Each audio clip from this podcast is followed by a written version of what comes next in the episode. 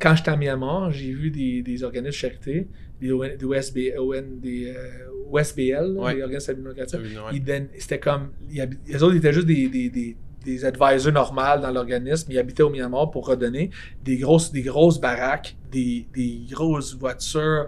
Des, euh, allé dans, allé dans une. Actually, j'étais allé prendre un- une chose pour eux autres. Euh, comment t'appelles ça? Une vente de garage, puis ils vendaient pour 5$. piastres. Je suis comme, buddy, tu, tu te fais payer tout là, par l'organisme. C'était- l'UNICEF. OK? Wow.